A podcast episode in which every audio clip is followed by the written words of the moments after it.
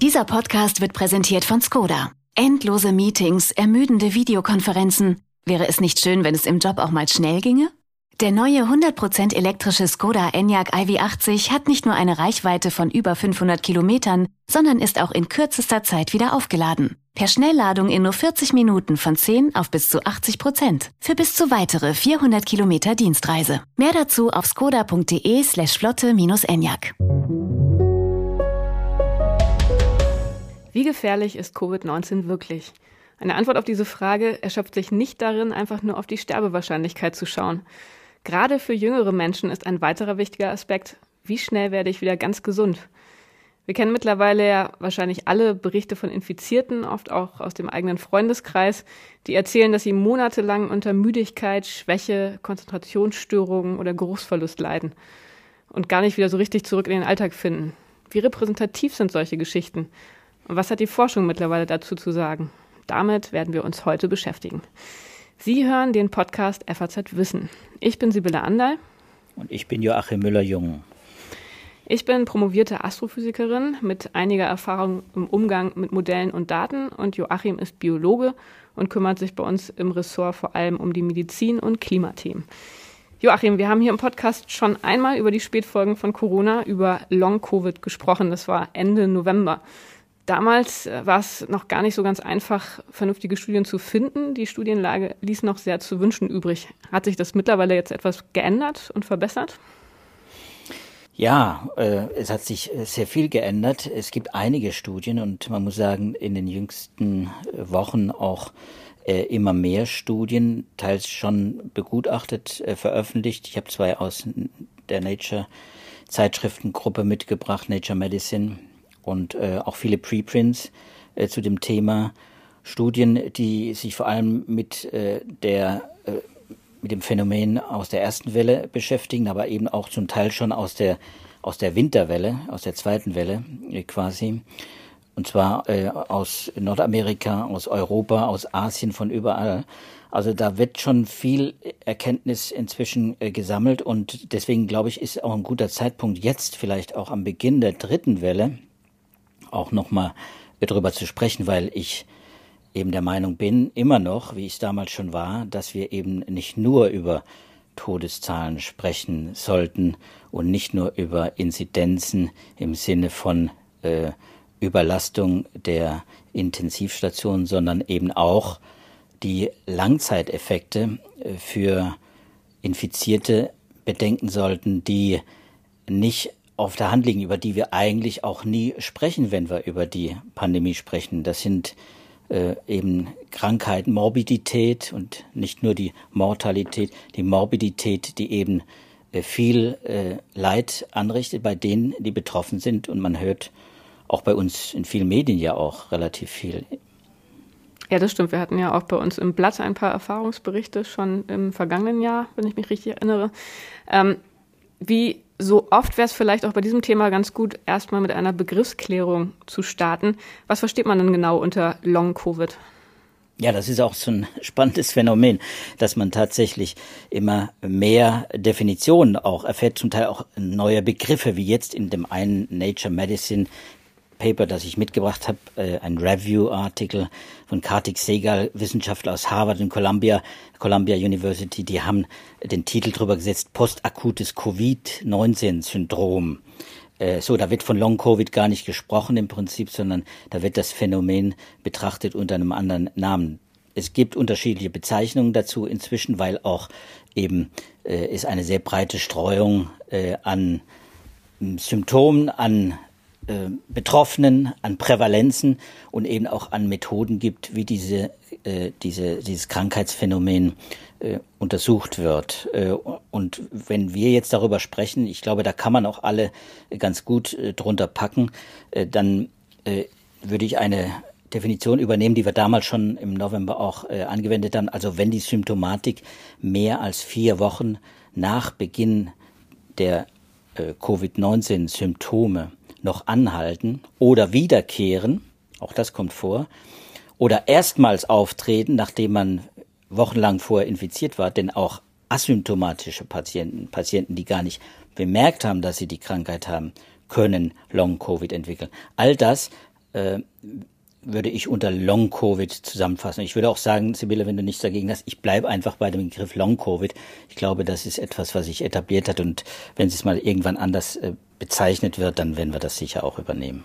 Okay, also wenn wir jetzt über Long-Covid sprechen, dann meinen wir Infizierte, die noch länger als vier Wochen nach ihrem Erkrankungsbeginn weiterhin unter Symptomen leiden.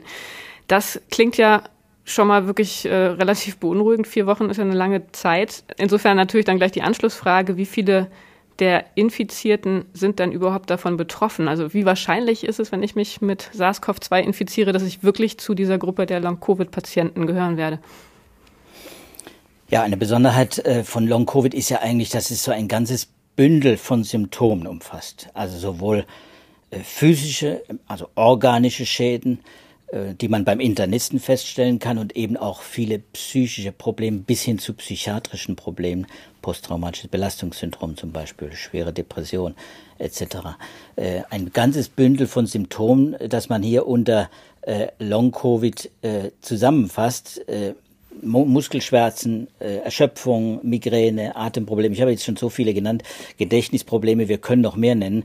Ähm, sodass es schwer ist zu sagen, wie viele genau davon betroffen sind. Wir können davon ausgehen, dass in den Studien jeweils immer nur Stichproben äh, genommen werden. Es werden äh, meistens sind es Beobachtungsstudien von Patienten, die in der Klinik waren und dann entlassen werden, weiter beobachtet werden oder Patienten, die zum Beispiel durch Selbsthilfegruppen, die sehr aktiv sind inzwischen. Es gibt viele Selbsthilfegruppen für Long-Covid, die sich äh, die Patienten versammeln und dann quasi einer klinischen Studie auch zuführen, was natürlich auch schon wieder ein Bias ist. Also es gibt ganz unterschiedliche äh, Zahlen jedenfalls. Wenn man äh, so Pi mal Daumen hört man zehn Prozent etwa der Patienten, die Covid-Symptome hatten, haben möglicherweise auch Symptome über vier Wochen hinaus, zum Teil eben monatelang auch. Zehn Prozent ist eine Zahl, äh, das ist schon relativ viel, wenn wir jetzt in Deutschland nehmen zum Beispiel, wir haben, ähm, wir haben zweieinhalb Millionen genesene Patienten. Das sind natürlich jetzt nicht unbedingt schwere Covid-Patienten, also Covid-Patienten mit schwerem Verlauf, sondern das sind einfach Infektionen, nachgewiesene Infektionen. So äh, 10 Prozent wären wir bei 250.000. Das kann man so nicht überschlagen.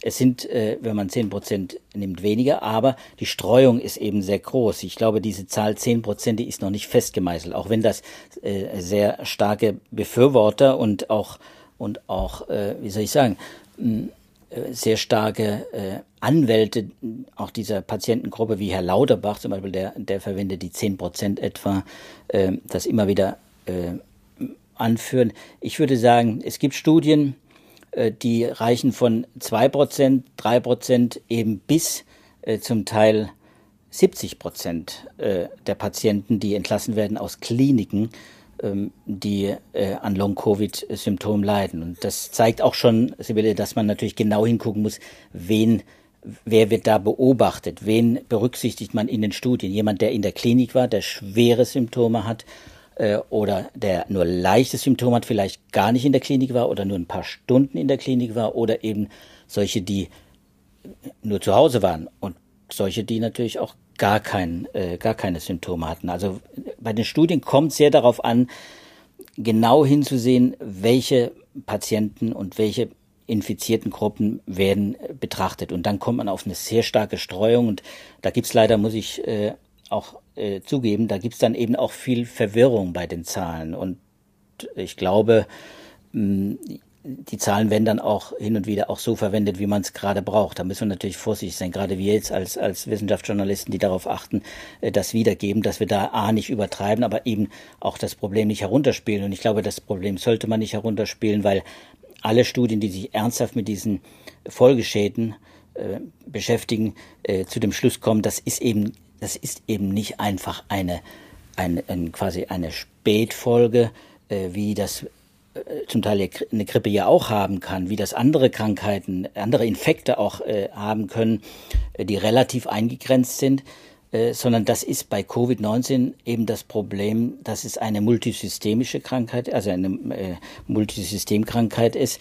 Ein, die Viren befallen sehr viele Organe äh, und äh, auch bei asymptomatischen Patienten unter Umständen, die also nicht in der Klinik landen, die auch nicht als Covid-Patienten ins Prinzip geführt werden, sondern einfach als Infizierte. Auch da findet man eben dann Virenbefall in ganz verschiedenen Organen, vom Gehirn übers Herz bis in die Nieren, Blutgefäße. Das, der gesamte Körper ist betroffen und deswegen hat diese Krankheit eben auch so äh, einen viel höheren Krankheitswert als eben nur diese äh, unmittelbaren Krankheitseffekte, die man in der Klinik auch natürlich äh, und die der Patient auch selbst als erstes spürt, also die Lungenentzündung, das Fieber, schwere Fieber, schwere Ko äh, Kopfschmerzen, der Geschmacksverlust etc. Das, das ist alles da und das bleibt auch zum Teil auch noch äh, viele Wochen, aber es ist eben viel mehr als das. Ja, das hatte mich tatsächlich auch beeindruckt, als ich diesen Überblicksartikel gelesen habe, wobei ich zugeben muss, dass ich das nicht in allen Details verstanden habe, weil dazu viele medizinische Fachworte für mich als Astrophysikerin vorkamen. Aber ähm, also ein bisschen habe ich mir das dann schon zurecht gegoogelt und das war ja wirklich seitenweise eine Zusammenfassung von Problemen, die Long-Covid mit sich bringen kann. Also wie du schon gesagt hattest, ähm, Herzprobleme, Organschäden, dann diese ganzen psychiatrischen Probleme, Schlafstörungen, Depressionen, Angstzustände. Ähm, Magen-Darm-Probleme, Diabetes habe ich da auch irgendwo gesehen. Also es ist ja schon wirklich eindrucksvoll, wie umfassend die Probleme sind, die dieses Virus hervorruft.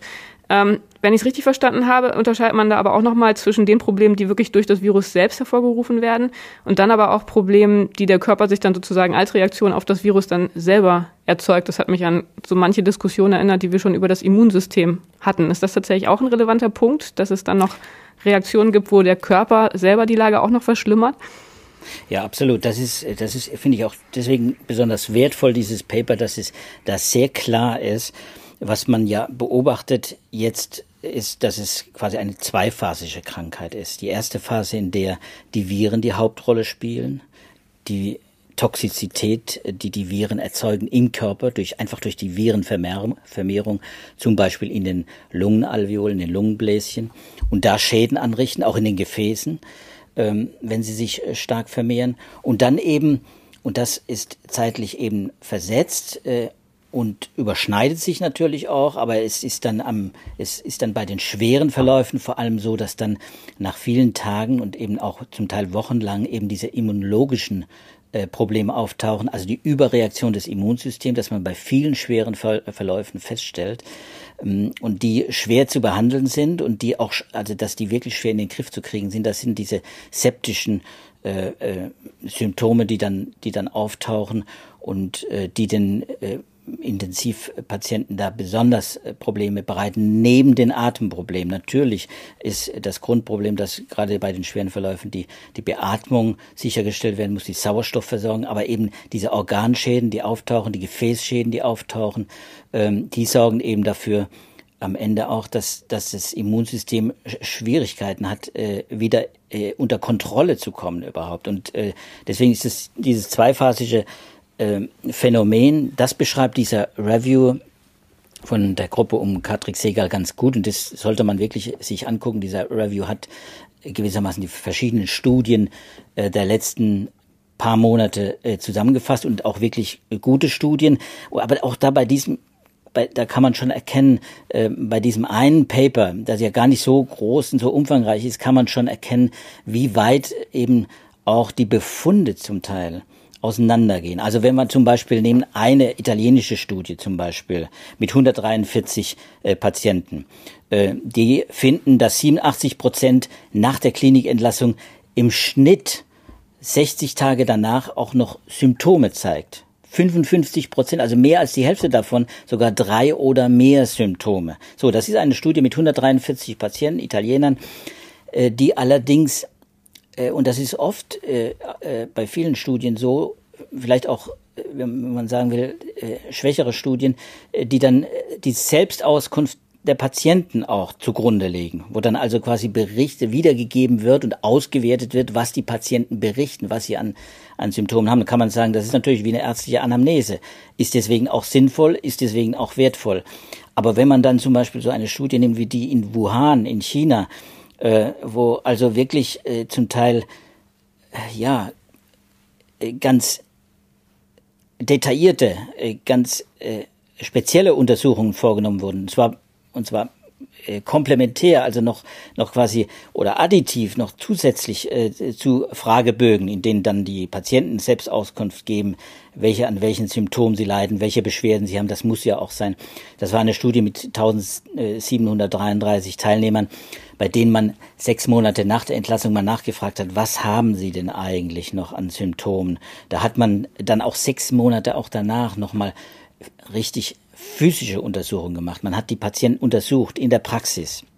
Man hat sie äh, einem Sechs-Minuten-G-Test ausgesetzt. Man hat äh, Blutlaborwerte äh, äh, erfasst und Lungenfunktionstests zum Teil auch gemacht. Und da kann man natürlich viel mehr dann auch sagen. Man kann auch die die, äh, die Symptome, die beschrieben werden, und die sind ja nicht eingebildet von den Patienten, äh, die kann man natürlich dann auch, ähm, ja, die kann man natürlich auch besser äh, medizinisch erfassen, pathophysiologisch auch ein bisschen auch äh, vielleicht auch was die Ursachen angeht, ein bisschen auf den Grund gehen. Und äh, deswegen ist in diesem Review sind viele solcher Studien auch aufgeführt und äh, ausgewertet worden. Und da kommt man schon äh, zu zu ganz interessanten Ergebnissen, die eben aber auch abweichen. Und da sind halt die Zahlen auch wieder sehr unterschiedlich. Bei der chinesischen Studie sind es 76 Prozent, also auch drei Viertel, die mindestens ein Symptom haben. Da hat man nur nach einem Symptom geguckt, während man bei den, bei den äh, Italienern nach vielen Symptomen gezeigt haben. Also methodisch ist es quasi genauso eine große Streubreite wie bei den, wie bei den Symptomen. Also mit anderen Worten, Take-Home-Message für alle, wenn es um Long-Covid geht, da muss man wirklich genau in die Studien gucken. Das ist methodisch nicht so einfach, weil man viele Verzerrungseffekte hat, weil viele Studien nicht mit repräsentativ ausgewählten Gruppen arbeiten, weil die Selbstauskunft ein Problem ist. Ähm, da muss man also tatsächlich ganz genau hingucken. Aber das hatten wir tatsächlich auch schon im November, glaube ich, diskutiert. Ähm, natürlich ist es was anderes, wenn man Leute ähm, untersucht, die vorher im Krankenhaus waren, also wo man wirklich nur schwere Fälle mit berücksichtigt, als wenn man sich eine Facebook-Gruppe anguckt oder einfach dann wirklich eine richtig ordentliche, repräsentativ ausgewählte Studie durchführt. Und das wissen wir ja mittlerweile, dass das häufig nicht gemacht wird und statistisch oftmals ein großes Problem ist.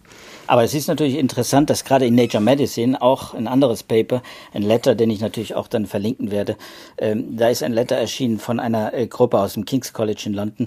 Auch eine interessante Studie, aber methodisch jetzt wieder ganz anders. Die haben äh, Krankenhauspatienten, die entlassen wurden, quasi mit einer App entlassen und ähm, Long-Covid-App, wenn man so will, und haben sie gebeten, äh, sie mögen doch dann ihre Symptome eintragen, regelmäßig in Abständen. Also um dann zu ermitteln, äh, welche Symptome äh, noch vorliegen äh, und wie lange sie äh, vorliegen. Und äh, da kommt man dann bei dieser Studie zum Beispiel auf ganz andere Zahlen. Wenn wir jetzt nehmen, das sind 4182 Teilnehmer, da hat man 558, also 13 Prozent, äh, die mehr als 28 Tage noch Symptome haben. Also da sind wir bei diesen mehr als vier Wochen. 13 Prozent, das ist natürlich was ganz anderes als die 87 oder die 70 Prozent, von denen ich vorgesprochen habe. Hier haben wir äh, auch, jetzt muss man da dann natürlich unterscheiden, auch wie schwer war die Krankheit?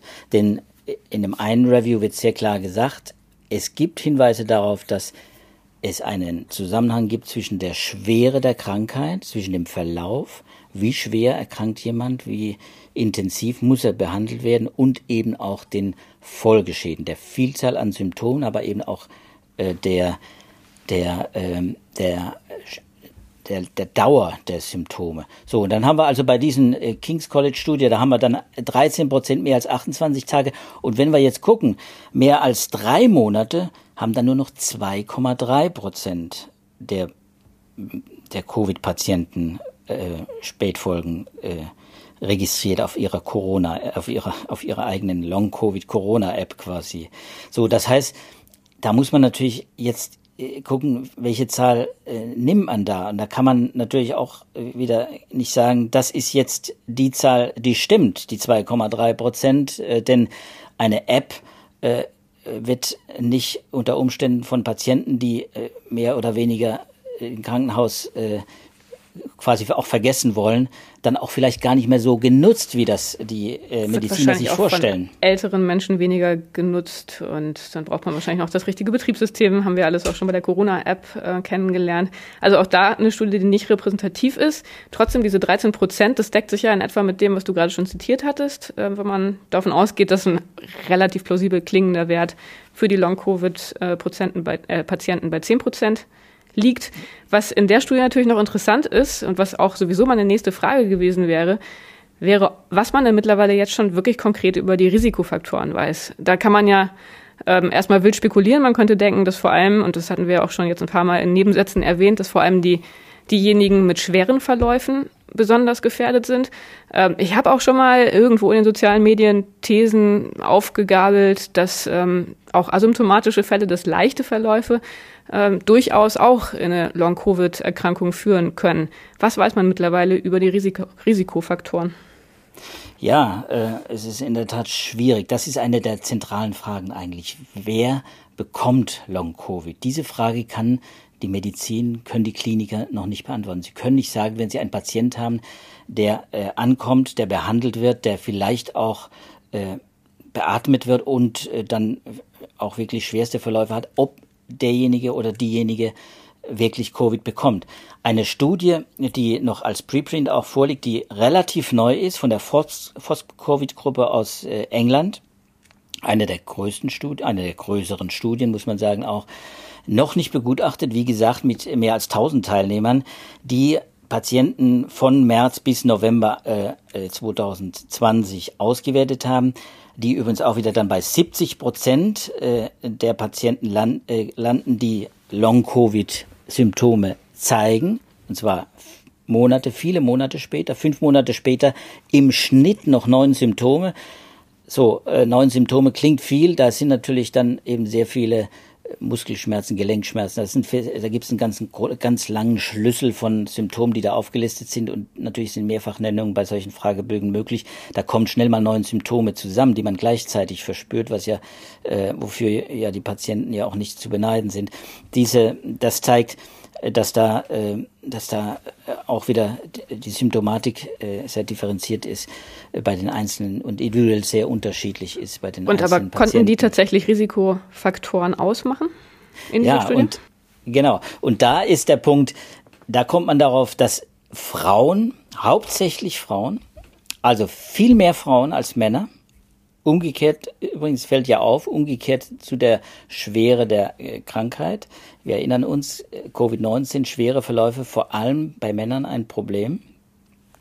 Hier ist es so, an Long-Covid leiden offenbar, wenn man statistisch betrachtet, hauptsächlich Frauen und zwar im Alter zwischen 40 bis 70. Wenn man es ganz grob über den Daumen peilt, das ist das, was die, Studien, was die Studie sagt, was, was andere Studien äh, ja auch sagen, dass die, die Betroffenen eben nicht in der hochaltrigen Gruppe ist, sondern die Betroffenen vor allem in der niedrigaltrigen und zum Teil eben auch bis zu den Kindern hinabgehen. Also Stichwort Risikopatient.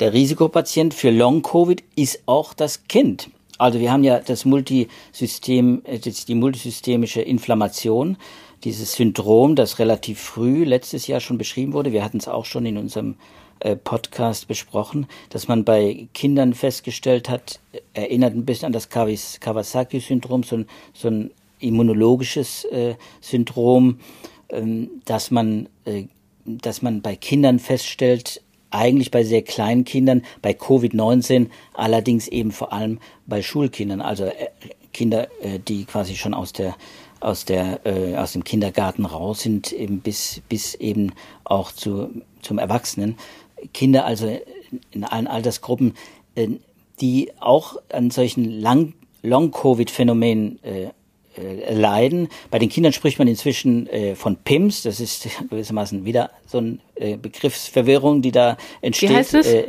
PIMS, PIMS es ist die, die Eindeutschung des, des, des internationalen Begriffs multisystem, äh, systemische äh, inflammatorische Syndrom. Also das Parental, das, äh, das ist eben dieses pädiatrische Syndrom, mhm. das, äh, pädiatrische Syndrom, ein immunologisches, äh, ein immunologisches Leiden der Kinder, das gar nicht, das selten ist, natürlich selten ist, weil Kinder, wissen wir ja alle, erkranken ja selten, aber äh, bei etwa ja, ein Essener Arzt hat es jetzt im Podcast mit der Sandra Ziesek auch erklärt. Da äh, lohnt es sich auch mal da reinzuhören, wenn man darüber mehr erfahren will. Äh, Mediziner können ja über sowas sehr viel genauer Auskunft geben. Ähm, das etwa bei 1 bis 5000 schätzt er äh, vorkommt. Äh, also selten, aber äh, ganz selten auch wieder nicht. Man muss es rechnen, in, in dieser Essener Klinik äh, zum Beispiel sind 19 Patienten schon äh, behandelt worden. Also Aber dieses Syndrom tatsächlich, das äh, ist dann Risikofaktor oder führt, führt ähm, mit einer erhöhten Wahrscheinlichkeit zu Long-Covid oder also den Zusammenhang habe ich jetzt noch nicht völlig verstanden. Ja, da, äh, das ist, das, ich wollte sagen, da, äh, wenn man vom Risikofaktor Alter äh, mhm. ausgeht. Das ist ja für uns immer bei dieser ganzen Covid-Diskussion ja immer ein, ein, ein Faktor gewesen. Ist es bis heute, wenn wir an die Impfdebatte denken, das Alter als Risikofaktor. Bei Long-Covid ist es so, dass es eben diesen Altersrisikofaktor nicht gibt. Da können wir im Prinzip sagen, da ist es umgekehrt zur Erkrankung selbst. Das sind die Jüngeren, auch die Kinder und vor allem die Mittelaltrigen äh, betroffen. Und das ist dann gewissermaßen auch ein Risikofaktor. Insgesamt ist natürlich äh, die Wahrscheinlichkeit, dass jemand, der in dem Altersbereich, in dieser Altersgruppe ist, äh, an Long-Covid erkrankt, natürlich sehr gering, weil insgesamt ja auch bei den 40-Jährigen die, die Wahrscheinlichkeit, dass man äh, überhaupt erkrankt an der äh, an, an Covid natürlich auch schon niedriger liegt als bei den Hochaltrigen. Also die, die große Krankheitslast, die akute Krankheitslast liegt natürlich immer noch bei den bei den hochaltrigen äh, Patienten äh, und äh, liegt auch äh, in dem Bereich von 50, 60 Jahren. Aber wir haben jetzt bei Long-Covid eben das Phänomen, dass viele äh, Patienten eben auch äh, behandelt werden müssen mit diesem Phänomen, die eben bei 30 oder 40 liegen oder vielleicht sogar noch darunter. Es gibt eben auch sportlich sehr aktive Menschen, die plötzlich äh, Symptome, die, die asymptomatisch waren und dann plötzlich äh, drei, vier Wochen nach der Infektion, von der sie dann gar nicht wissen, von der sie hinterher dann nur durch einen Antikörpertest wissen, erfahren, oh, ich hatte Covid und jetzt Wochen später habe ich Symptome, also Erschöpfung äh, so und so weiter. Wobei ich jetzt immer noch sagen muss, ich finde das alles sehr ähm, verwirrend, diese, dieses Thema Risikofaktoren. Ähm, in Hinsicht auf diesen Nature Medicine Forschungsartikel, über den wir gerade diskutiert hatten, der mit den 4182 Fällen, da war zum Beispiel ähm, bemerkt, dass ein erhöhtes Risiko besteht, wenn man mehr als fünf Symptome in der ersten Woche der Erkrankung hat. Was ja dann wiederum dafür sprechen würde, dass es dann schon ernstere Erkrankungen sind. Aber es, also ich stimme dir zu, da gibt es natürlich auch andere Studien, die dann ganz andere Dinge sagen. Also da war jetzt mein Eindruck und ich stecke da bei weitem nicht so tief drin wie du natürlich. Aber für mich wirkte das alles nicht sonderlich einheitlich. Nein, das ist sehr diffus und deswegen habe ich das auch gar nicht genannt. Ich finde das sehr diffus. Wenn man jetzt von fünf Symptomen spricht, dann muss man ja fragen, welche Symptome sind, wie viele Symptome sind denn abgefragt worden. Wir haben ja eben das Phänomen, dass bei dieser britischen Studie so viele Symptome abgefragt wurden, dass die im Schnitt neun Symptome noch nach vielen Monaten hatten. Das siehst du daran, siehst du schon, dass, äh, dass diese Zahl der Symptome natürlich erstmal nicht viel aussagt. Natürlich versucht man das äh, einzugrenzen, versucht man herauszufinden, was ist das Problem eigentlich? Wie kann ich erkennen, äh, dass der Patient auch möglicherweise nachbeobachtet werden muss, dass er vielleicht auch in Reha-Klinik dann auch muss?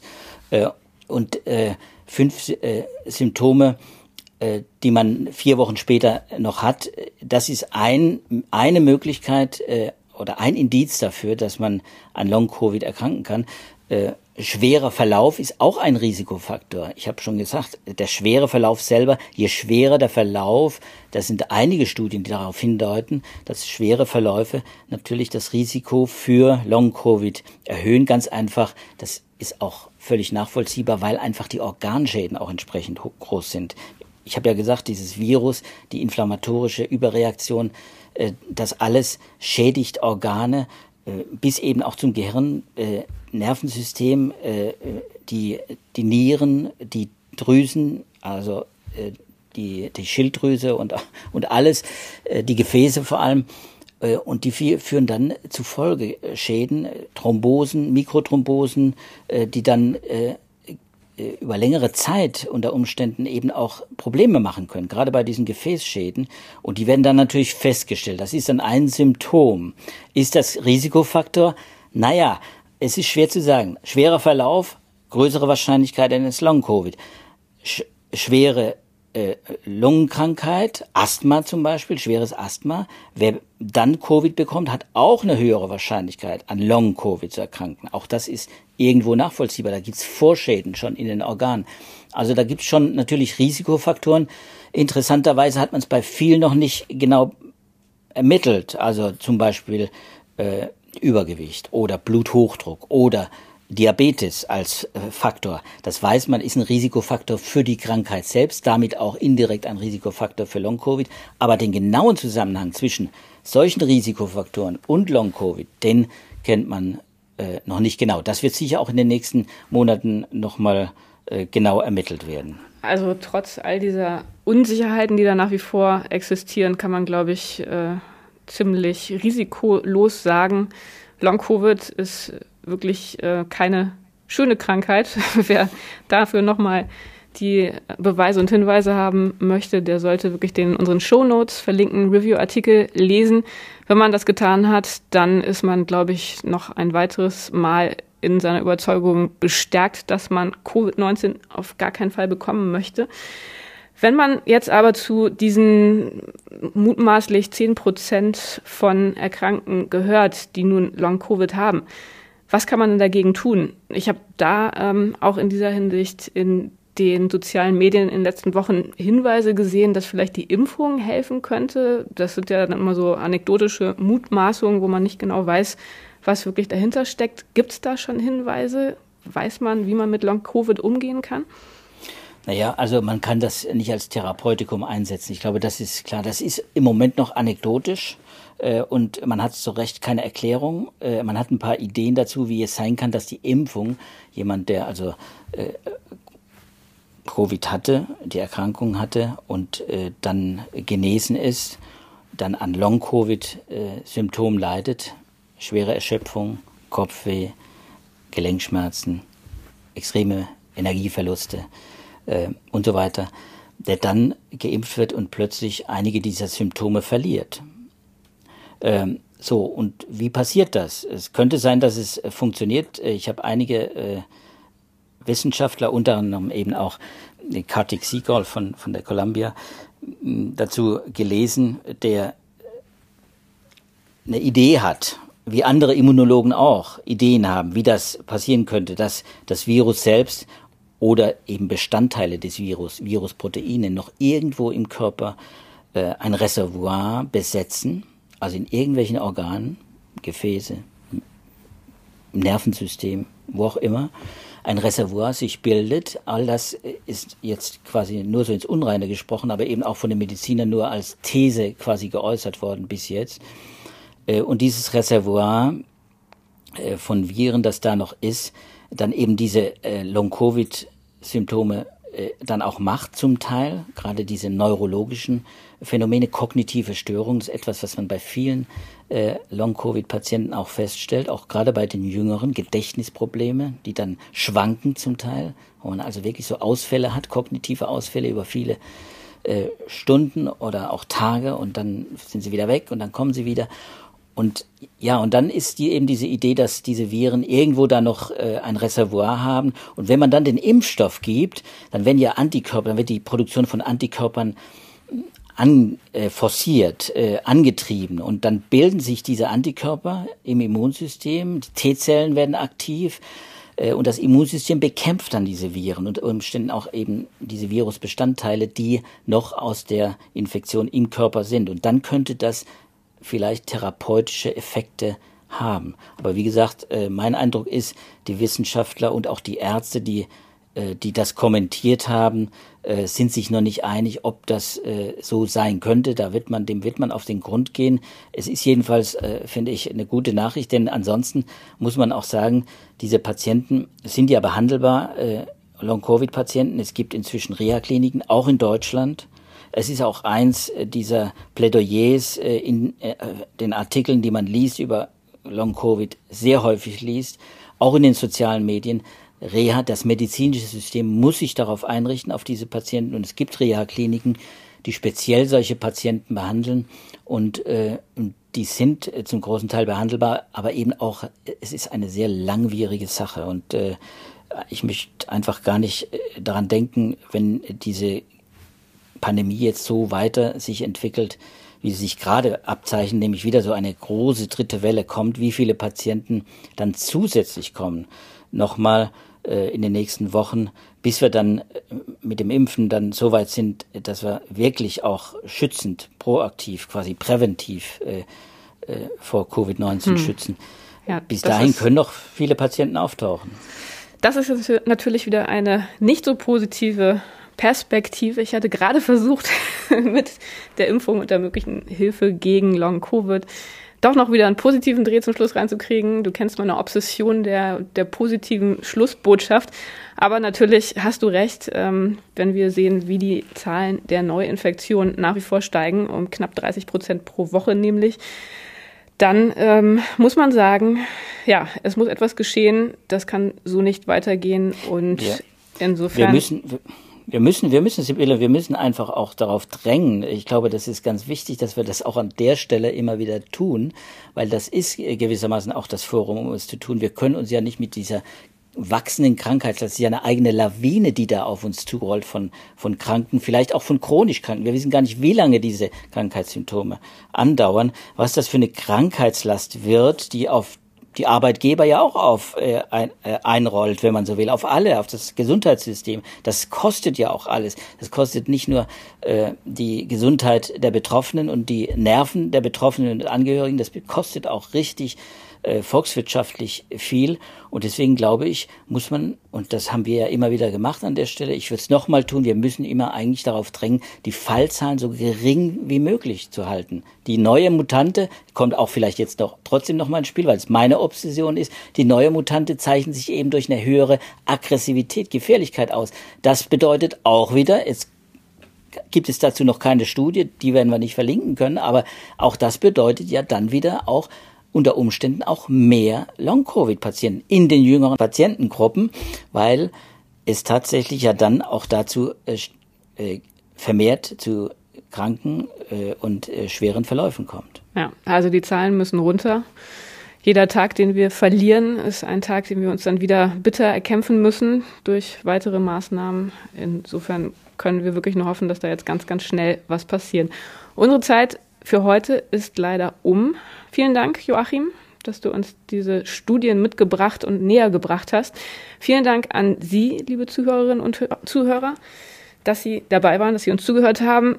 Bleiben Sie gesund, ähm, halten Sie sich an Ostern von Menschen außerhalb Ihres engsten Familienkreises fern, damit Sie auch weiter gesund bleiben, sich nicht anstecken und damit wir möglichst schnell alle wieder diese Pandemie auf ein kontrollierbares, niedriges Niveau bekommen und endlich wieder ja, optimistischere Perspektiven verbreiten können.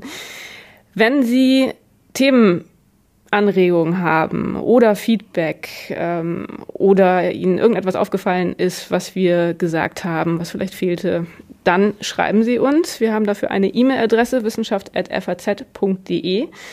Wir würden uns freuen, wenn Sie uns auch weiterhin zuhören, wenn Sie weiterhin unser Interesse an aktuellen Publikationen teilen. Wenn Sie sicher gehen wollen, dass Sie das nicht verpassen, ähm, auch in den kommenden Wochen, dann können Sie uns abonnieren bei allen Podcatchern. Bis dahin alles Gute und bleiben Sie gesund. Bleiben Sie gesund. Tschüss zusammen.